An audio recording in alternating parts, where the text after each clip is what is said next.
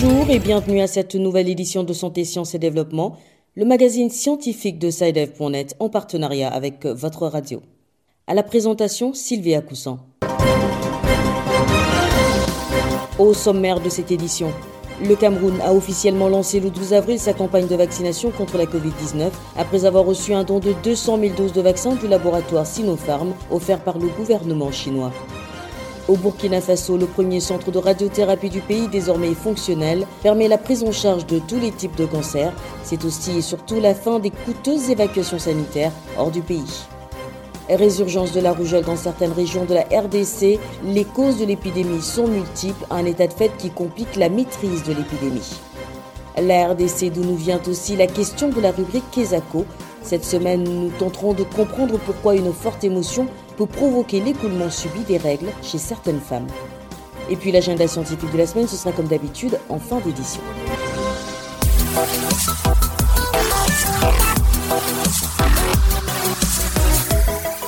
Le Cameroun a officiellement lancé le 12 avril 2021 sa campagne de vaccination contre la Covid-19 après avoir reçu un don de 200 000 doses de vaccins du laboratoire Sinopharm offert par le gouvernement chinois. Les personnels de santé au contact des malades du coronavirus et classés parmi les cibles prioritaires sont les premiers à être vaccinés. Les autorités saluent le début de cette opération Cependant, elles devront trouver des arguments solides pour convaincre les populations qui affichent des réticences vis-à-vis des vaccins contre la Covid-19. Les explications à Yaoundé de notre correspondante Béatrice Cazé. C'est le ministre de la Santé publique, Malachi Manaouda, qui a reçu la première des 200 000 doses du vaccin contre le Covid-19 développé par le laboratoire chinois Sinopharm. La vaccination a ensuite été ouverte aux personnels de santé qui sont en contact permanent avec les malades de Covid-19 les personnels présentant des comorbidités, les personnes âgées de 50 ans et plus et les catégories professionnelles exposées, notamment les agents de sécurité et les enseignants seront prioritairement vaccinés. Toutefois, les autorités sanitaires précisent que tout volontaire peut également recevoir sa première dose de vaccin. Pour cette campagne, 243 sites de vaccination contre le COVID-19 ont été installés dans les 10 régions du pays. Les premières doses de vaccins Sinopharm y ont déjà été acheminées. L'objectif du gouvernement camerounais est d'atteindre une couverture vaccinale conséquente, mais pour y parvenir, les autorités doivent engager une autre bataille, celle de convaincre les populations qui affichent de plus en plus une réticence vis-à-vis des vaccins anti-Covid pour le professeur Tétani Ekwe, membre du Conseil scientifique des urgences publiques qui a déjà reçu sa première dose du vaccin Sinopharm, seule la vaccination permettra de lutter efficacement contre le coronavirus. Il est extrêmement important de rappeler à nos populations que le vaccin est, un, est une mesure, un outil précieux, extraordinairement précieux pour renforcer les mesures, les défenses immunitaires. Mais si nous ne prenons pas et si nous ne respectons pas les mesures barrières, nous allons être inondés par ce virus. La campagne de vaccination anti-Covid va s'intensifier dans les prochains jours. Après les 200 000 doses de vaccin Sinopharm, plus de 1 700 000 doses du vaccin britannique AstraZeneca seront réceptionnées avant la fin du mois de mai 2021, assuré le ministre de la Santé au cours d'une conférence de presse donnée le 14 avril 2021. Yaoundé, Béatrice Kazé pour Santé, Sciences et Développement. Au Burkina Faso, le premier centre de radiothérapie du pays est désormais fonctionnel. D'un coût de 8 milliards de francs CFA, ce nouveau centre permet maintenant de prendre en charge tous les types de cancers et surtout de mettre fin aux évacuations sanitaires à l'étranger. Des évacuations souvent trop coûteuses pour les patients. À Ouagadougou, Abdelaziz Nabaloum. Situé au centre hospitalier universitaire de Bogodogo de Ouagadougou, le premier centre de radiothérapie inauguré par le président du Burkina Faso Roch Kabore et le représentant de l'émir du Qatar Ahmad bin Nasser est le fruit de l'excellence des relations entre les deux pays. Ce centre multifonctionnel a coûté 8 milliards de francs CFA à l'émirat du Qatar. Emma Jakaria, coordonnateur du projet centre de radiothérapie. Nous avons donc euh, le pôle administratif, le pôle euh, de consultation et le pôle de soins. Euh, juste derrière moi, donc, nous avons des accélérateurs de particules. En fait, ce sont des appareils qui permettent donc d'envoyer des rayons pour neutraliser donc les cellules cancéreuses.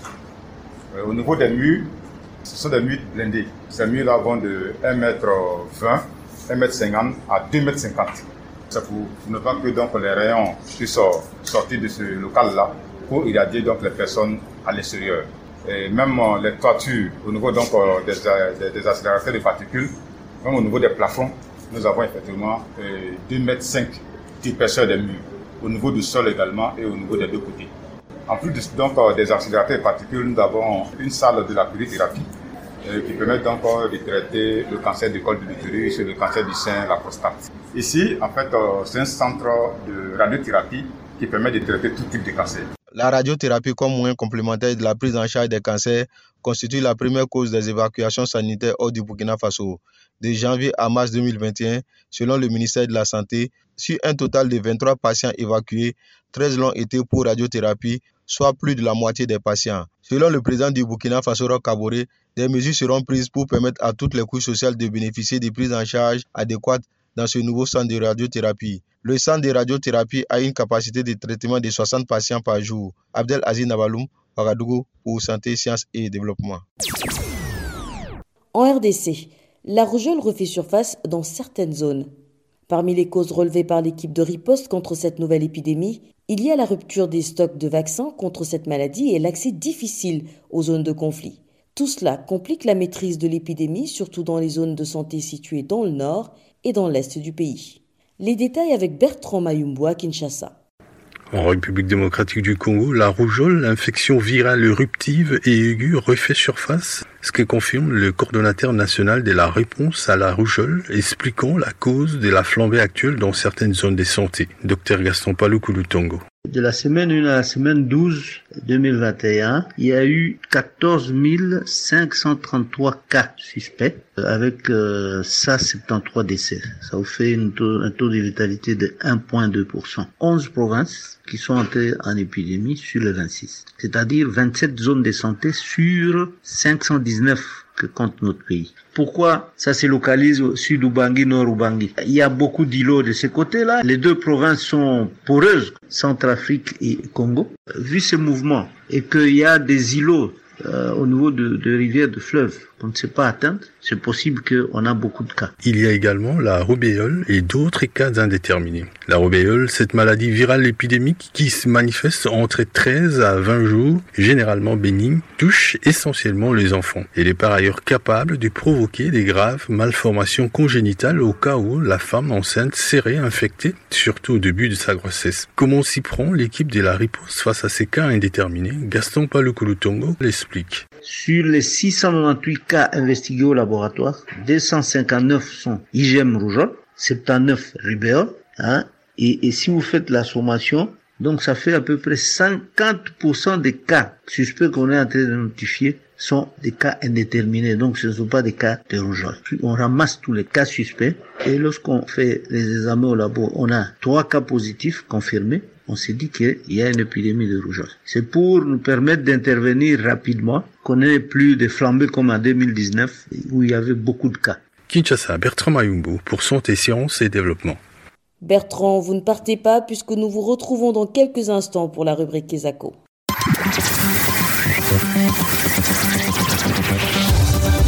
Kesako, qu'est-ce que c'est? Vos questions à la rédaction, les réponses de nos experts.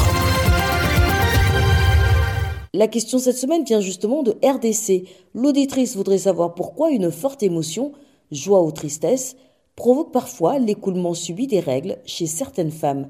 Nous l'écoutons. Bonjour Saïdel. Euh, je m'appelle Rigolette Lao. Je suis comptable dans une société de la place. Euh, J'ai une préoccupation. Qu'est-ce qui explique qu'une forte émotion de joie ou de tristesse provoque l'écoulement subit des règles chez une femme? Merci. Retour donc à Kinshasa où notre correspondant Bertrand Mayumbu est toujours en ligne. Bonjour Bertrand. Bonjour Sylvie, bonjour à tous. Vous êtes notre correspondant à Kinshasa et pour répondre à cette préoccupation de notre auditrice, vous vous êtes rapproché d'un spécialiste. En général, euh, nous savons que les règles sont l'élimination de la muqueuse utérine se produisant chez la femme et qui chaque cycle mensuel dure entre 23 et 35 jours en moyenne et l'on considère que le premier jour du cycle est le premier jour des règles. Alors, quant au conflit qui se crée entre les émotions et les ressentis réels intérieurs de la femme, nous n'avons pas d'autre choix que de joindre le professeur Gabin Sakala, expert en santé publique et communication pour la santé, pour plus Cela n'est pas très très facile à expliquer. Euh, parce que cela relève vraiment de la connaissance à la fois de la physiologie et de l'anatomie. Il faut d'abord comprendre que la survenue des règles chez une femme est sous le contrôle de ce que nous appelons les hormones. Il y en a plusieurs, mais les hormones féminines particulièrement. Alors, ces hormones sont en relation directe avec le cerveau, avec un axe du cerveau. Et donc, ces hormones qui jouent un rôle, qui transmettent de messages dans les corps humains, sont des substances chimiques qui sont aussi responsables un peu de l'équilibre global de notre organisme. Ça, c'est d'une part. Mais d'autre part, au niveau du cerveau, qui est en corrélation avec ces hormones, se trouve aussi, je dirais, une centrale qui régule pratiquement tout ce que nous vivons comme moment d'émotion, moment de joie, moment d'angoisse. Et là encore, lorsqu'il y a cette angoisse-là, lorsqu'il y a ces émotions-là, ces cerveaux-là se retrouvent un peu secoués et de sorte à très transmettre des informations au niveau de certaines hormones qui vont finalement être plus ou moins déréglés, qui ne vont pas euh, plus fonctionner de manière normale et donc ils seront un peu en surabondance ou seront un peu perturbés. Et c'est ce qui fait justifier qu'une femme dans cette circonstance puisse finalement émettre les règles ou avoir connaître ces règles au moment où on ne l'attendait pas. Mais on peut aussi avoir des phénomènes inverses s'agissant des règles. Certaines femmes, par exemple, qui font de grandes compétitions, au moment des compétitions, elles peuvent être angoissées et de sorte qu'au lieu que ce soit peut-être des règles, elles peuvent connaître un arrêt des règles. Mais je dirais qu'il n'y a pas que de règles. On peut aussi avoir euh, euh, une circonstance au niveau de la vessie où, sous l'effet de l'émotion, euh, il y a finalement émission des urines, dont une personne sous le coup de l'émotion peut faire pipi au moment où on ne l'attendait pas. Donc voilà un peu comment je peux expliquer cette relation émotion et survenue des règles. C'était donc le professeur Gabin Sakala, expert en santé publique et communication pour la santé. Il était interviewé par Bertrand Mayumbo Kinshasa. Si vous aussi souhaitez nous adresser une question, une seule chose à faire, appelez, écrivez ou laissez un message vocal au numéro WhatsApp suivant, le plus 221 77 846 54 34. Je répète, le plus 221 77 846 54 34. Votre question, vous pouvez aussi nous l'envoyer par email. L'adresse email, c'est celle-ci, podcast.sidev.net. Podcast s'écrit P-O-D-C-A-S-T et Sidev s'écrit S-C-I-D-E-V. Je répète, podcast.sidev.net. Vos questions et commentaires sont attendus à ces différentes adresses à tout moment de la journée. C'est l'heure de feuilleter l'agenda scientifique de la semaine avec Bilal Taïrou. Bonjour Bilal. Bonjour Sylvie, bonjour chers auditeurs. Fidèle au rendez-vous, quels sont les événements scientifiques que vous avez retenus à l'agenda cette semaine? À l'agenda cette semaine, deux points forts. Atteindre zéro, un forum virtuel sur l'élimination du paludisme. C'est le thème de l'élément que nous retenons en premier lieu dans l'agenda cette semaine. Il est prévu pour le 21 avril 2021 s'inscrivant dans la vague d'événements pour le compte de la Journée mondiale de lutte contre le paludisme, célébrée le 25 avril. C'est un forum au cours duquel des dirigeants de pays, des agents de santé de première ligne et des partenaires mondiaux se réuniront pour partager leurs expériences et réflexions sur leur combat pour atteindre l'objectif zéro paludisme. L'événement est co-organisé par l'OMS et Royal Bank Malaria et ça se tiendra de 12h à 13h30 temps universel. Plus de renseignements sont disponibles sur le site des deux organisations et l'annonce est également faite sur leurs réseaux sociaux. Ensuite, l'ONG Guinée Impact organise une conférence autour du thème Les populations face aux épidémies, cas de la Guinée. Des acteurs nationaux et internationaux de la santé se réuniront lors de cette conférence pour réfléchir sur les meilleures approches à adopter par les populations pour faire face aux épidémies en Afrique subsaharienne. Les organisateurs rappellent au passage qu'en plus de la pandémie de Covid-19, la Guinée fait actuellement face à l'épidémie de la fièvre à virus Ebola. Il souligne aussi que plusieurs autres pays peinent à se débarrasser de certaines maladies telles que la RDC avec Ebola et la rougeole. La conférence se tiendra le 30 avril en présentiel et pour plus de renseignements, un mail peut être envoyé à l'adresse info-impact-guinée.gn. Voilà, ce sera tout pour cette semaine, Sylvie. Merci Bilal. Mesdames et messieurs, c'est la fin de cette édition de Santé, Sciences et Développement que je vous remercie d'avoir suivi. Rendez-vous la semaine prochaine pour une nouvelle édition, même heure, même fréquence. D'ici là, portez-vous bien. Cette émission est disponible en podcast sur le site sidev.net/fr. Cette émission a été réalisée sur financement du CRDI, le Centre de recherche pour le développement international, un organisme public canadien. Le CRDI investit dans le savoir, l'innovation et les solutions afin d'améliorer les conditions de vie dans les pays en développement.